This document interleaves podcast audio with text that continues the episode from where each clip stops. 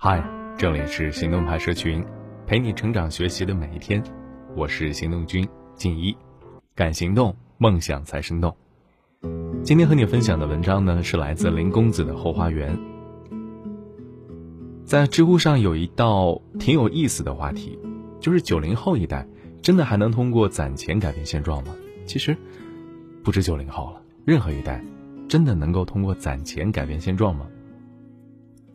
这几年我也发现“攒钱”这两个字儿变成了一个带有争议色彩的词。周围的一些年轻人持有立场鲜明的两种态度：老是攒钱，为了日后轻松；及时行乐，物价飞涨还是早点消费。前不久，有位大三的年轻朋友问我：“许多人都说存钱就是一碗毒鸡汤，不仅影响了生活品质，还把钱都白白喂给了通货膨胀。”越攒钱反而越亏，是这样吗？他问我。我先说个现状啊，多数普通人的第一个十万其实是靠工资攒下来的。咱们中国人素来有存钱的习惯，但是在九零后这一代突然是剑走偏锋了。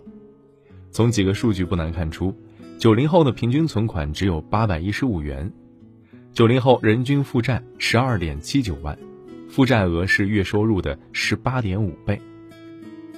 许多年轻人的负债是因为超前消费，今朝有酒今朝醉，是挺爽的。但如果你不是富二代或者家里有矿，这种爽是镀金的，是空心儿的，是无法开花结果的。因为漫漫长路上，比爽重要的事情实在是太多了。举几个例子，先说我前同事大元吧。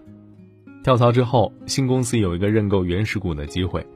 大元认为那个行业和公司都处于红利的上升期，果断买入了十五万，后来翻了近三倍。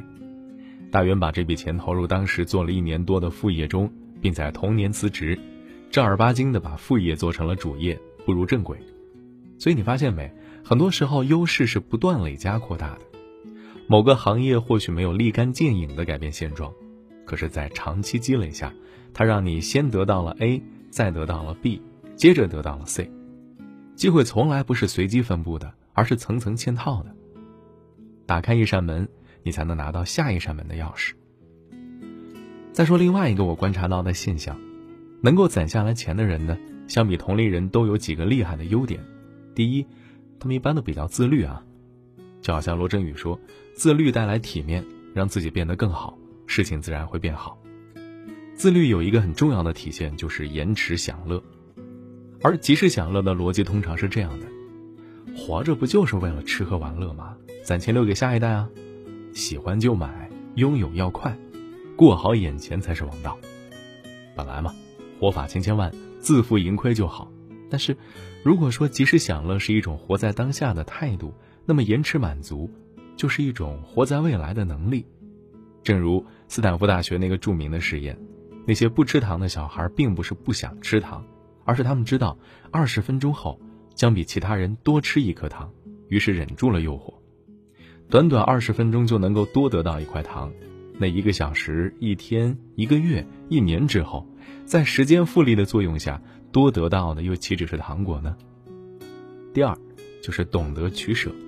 先明确一点啊，所谓节省，不是做个抠抠缩缩的守财奴，而是不在错的地方胡乱浪费。就像陈嘉庚先生的孙子陈君宝，在一档节目中谈到爷爷的金钱观的时候说的话，金一丹问他：“你对爷爷的印象最深的是哪句话？”陈君宝脱口而出：“该花的钱千千万万都要花，不该花的钱一分一厘也要省。”人生这张问卷是由一个个选择题组成的，攒下几个月的工资，选择兑换一趟心仪的出国旅行，攒下不必要的拿铁因子。选择给自己报一个专业课程，攒下几年的业绩奖金，选择买一辆代步车。从我自己的亲身体验看，这个过程并不痛苦，生活也没有变得毫无乐趣，反而让我明白了一件事儿：如果一样东西可以轻易的被替代，说明它并不是我真正需要的。第三呢，是规划性强。曾有一个程序员的买房攻略上了热搜，那份逆天的攻略简直干货中带着风骚。风骚中带着傲娇，这个话题当时在一个论坛引发了一场奇妙的讨论，大致是：为什么程序员特别容易攒下钱呢？除了程序员收入相对高以外，我觉得还有两个原因，一个是逻辑清晰，二是习惯量化。那份看房攻略出自程序员之手，我一点也不奇怪，因为我买房的时候就是制定好了一张 Excel，拆解出了十几个分项点，写上了预估分，再打印出这张表去看房的。每看完一套，实地打分。房产中介看到我拿着三页看房计划表格，还以为我是专业炒房的呢。最后，我在一天内按照优先级看完了十七套房，当天拍板买下了最中意的一套。攒钱这事儿。同样如此，为什么大家都喜欢用记账 App 的方式来辅助攒钱？就是因为钱是一个比较具象的东西，很容易通过量化预算、量化开支、量化收入来控制。这一系列操作让攒钱变得井井有条，成功率大大提升。回过头来再看问题，九零后一代真的还能够通过攒钱改变现状吗？我的答案是可以。但现状并不仅仅是被攒钱来改变的，而是由攒钱过程中所产生的一系列蝴蝶效应改变的。当你开始攒钱了，你会发现，看到账户余额增加的快感，足以转化为更努力赚钱的动力。看到目标被一点点的实现，那份成就感让你觉得一切都充满着希望。看到一笔数字可观的积蓄，它能让你更有安全感，也更有勇气做决定。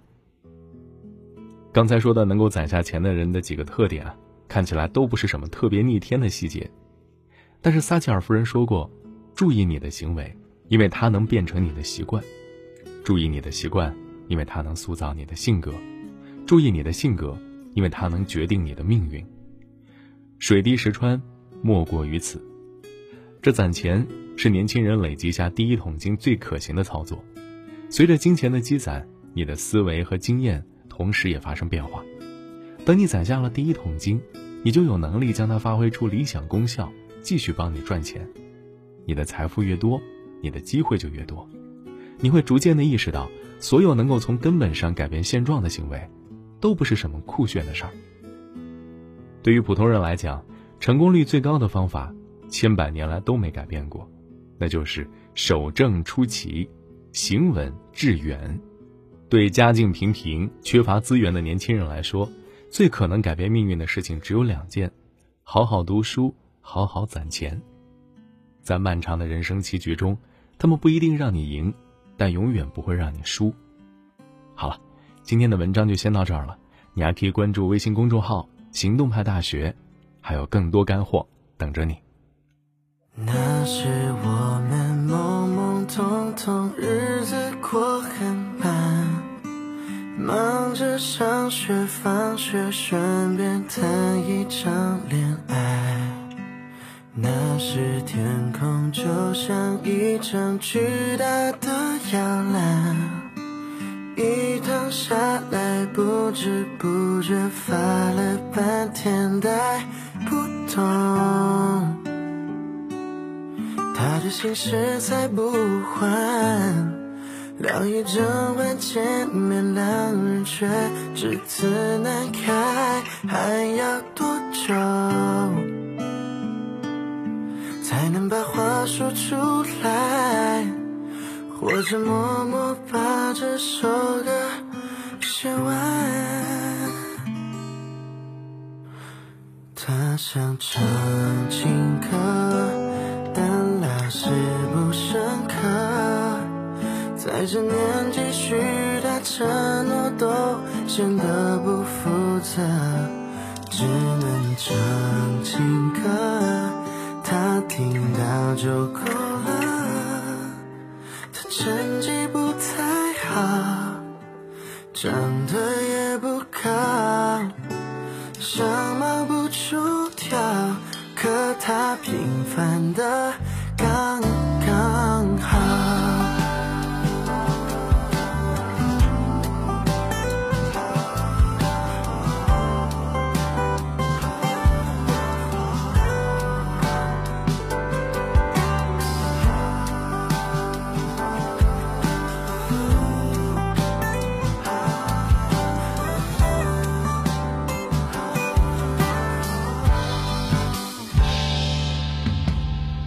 未来总有难以预料的意外，一转身一放手，一生再追不回来。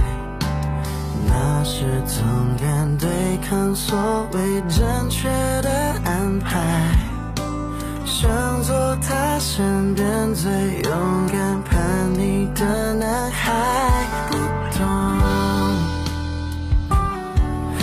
他的心事才不还。聊一整晚见面，两人却只字难开，还要多久才能把话说出来？或者